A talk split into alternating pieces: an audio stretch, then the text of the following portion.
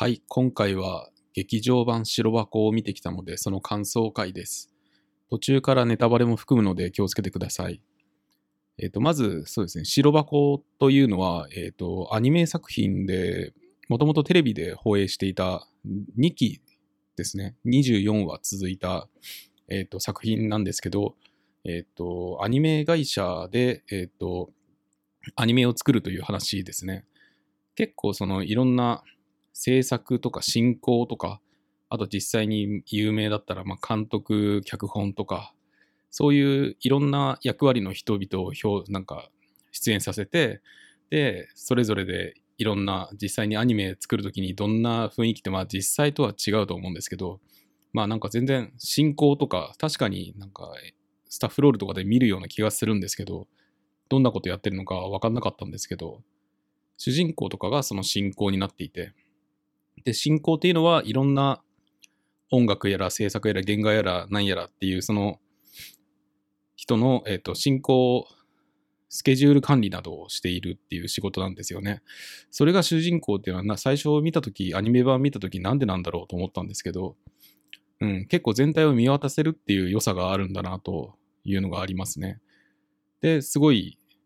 見渡せるからいろんな人とのその関わり合いっていうのもあって、なんかドラマも見えて面白いっていう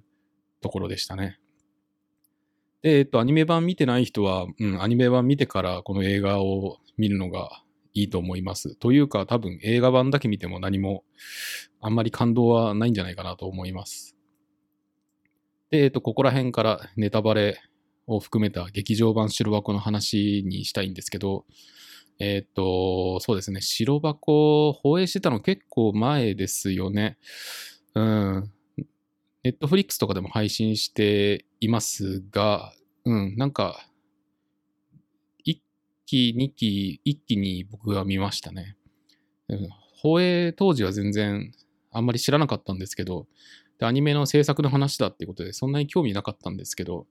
うん、自分がその、まあ IT のなんかその仕事をしているっていうのもあって、まあそこら辺界隈からもちょっといろいろ面白いという話を聞いたので、なんか、なんですなんか似ているというか、まあ、そのものを作るっていう部分でなんか似ているっていう話があって、いろいろ熱いということでちょっと見てみたんですけど、うん、がっつりハマってしまって、で、2期全部一気に見てしまって、うん、なんか、なんでしょうね。そのまあ、確かに IT もそうですけど、ものを作る、なんか、いろんな役割の人が、えっと、複数人で関わってものを作るみたいな、うん、そういう仕事をしてる人にとっては、もうなんかすごく、ああ、こういう人いるなとか、自分はなんかこの辺の立ち位置だなみたいな、すごいなんか投影できる感じができて、すごい特に面白いんじゃないかな、と思いました。で、えっとまあそうですね、この劇場版に関してですけど、うん、全然前情報とか知らないで行ったんですよね。うん、そしたら、まあ4年後の話だみたいなのはなんか聞いてたかな。でも全然覚えてなくて、なんか最初、なんか1期2期のちょっと振り返りみたいなのやって、で、その後なんか4年後だみたいな、4年後かみたいな感じで、そう、どうなっちゃうんだみたいな、どんな風になんか成長してるのかなという。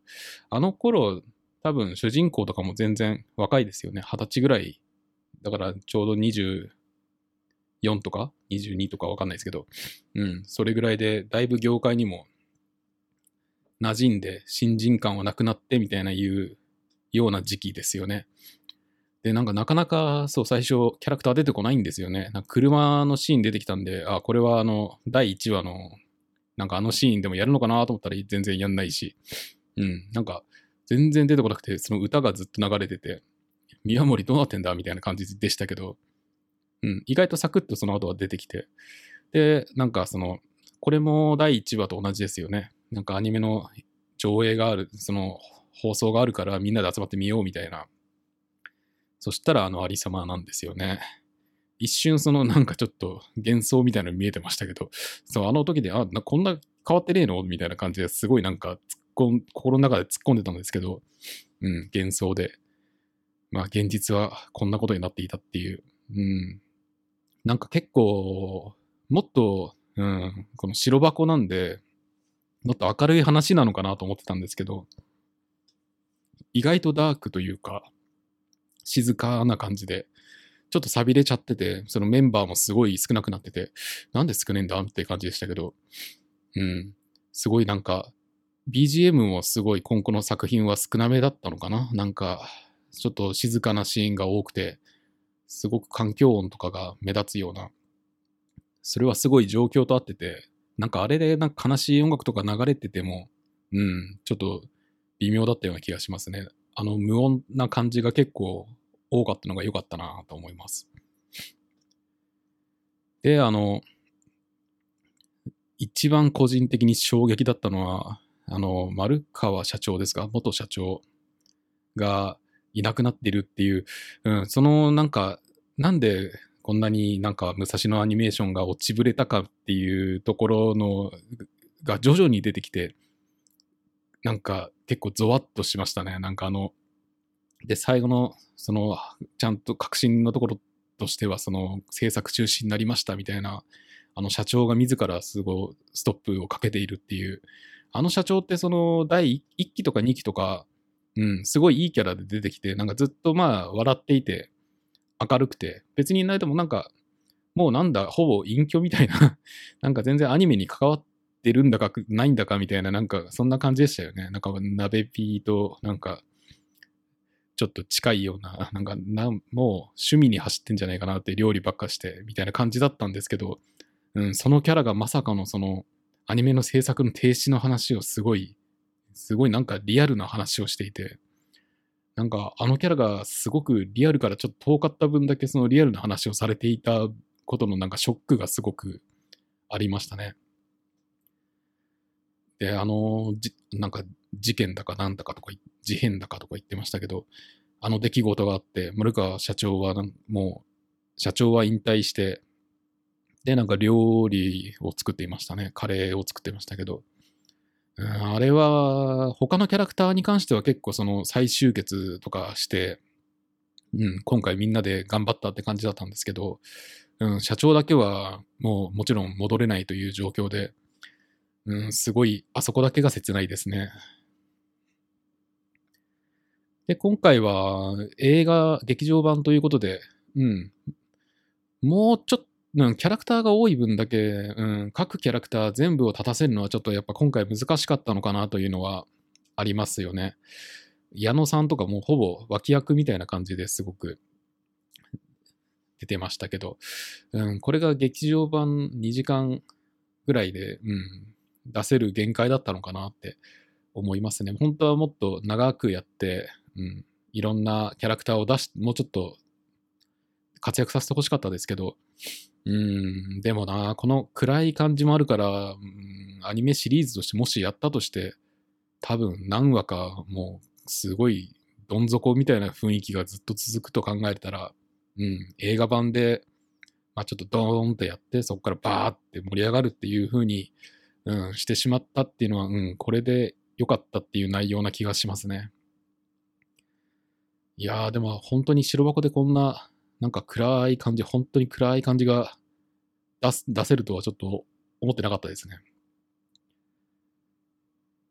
いやー、丸川社長。まあ、他のメンバーもだいぶ違うステップにもみんな進んでいってて、まあこれも、うん、今回の劇場版作作りましたけど、えっ、ー、と、何でしたっけ？空中、あ、忘れちゃったな。空中なんちゃら要要塞みたいな、芝みたいなの作ってましたよね。で、まあ、それみんな、でも、うん、完全に移籍してきたわけじゃなくて、それぞれなんかちょっと、ちょっとずつ力を貸してくれてできたみたいな、いう感じでしたよね。多分、まあ、あの後はまた、うん、彼らは解散して、まあ、どうなっていくのかっていうのはちょっとわかんない感じでしたけど、うん。いや、なんかあれぐらいのね、会社でどのぐらい社員いるんですかね。50から100、うん、50ぐらいなのかななんか、パーッと見えるのは。で、社員というか、社員って考えたら多分も、うん、本当に50人いるかいないか。で、あれぐらいの規模のね、会社で、うん、結構、大きな作品受けちゃって、8話まで続け、なんか制作しちゃったとか言ってましたよね。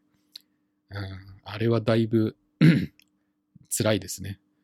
自分もなんていうか、その大企業に何千人いる会社みたいなところじゃなくて、うん、そんな大きい会社で働いてなくて、で、IT 系で、うん、で、自分のオフィスとかには開発、なんかその開発の部隊がいて、まあ、ちょうどなんか武蔵、武蔵野アニメーションぐらいのなんか規模感ですよね。で、なんか、そういうの考えてると、やっぱ今なんか結構いろいろみんなで頑張ってますけど、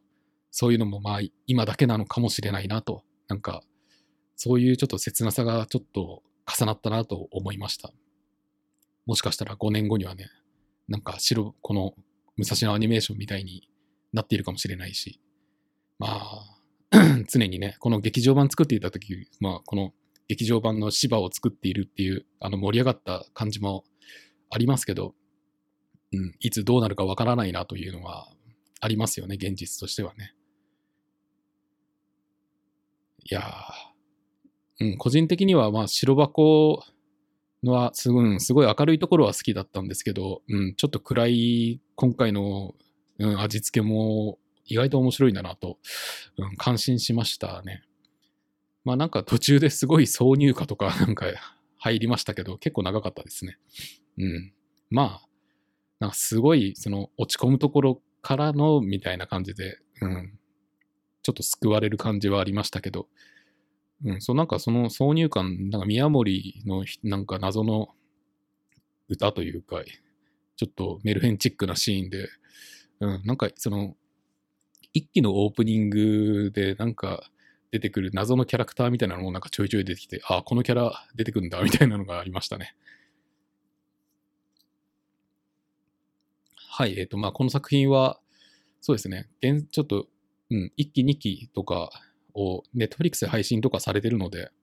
うん、見たい場合は、うん、見てからの方が絶対いいと思います。いやー、ちょっと、意外と衝撃が大きかったんでびっくりして終わった後もちょっと、うん、固まってましたね。なんか、うーん、やっぱな、丸川社長好きだったからな、うん、ちょっとショックでした。でも良かったと思います。はい。では今回はこれぐらいで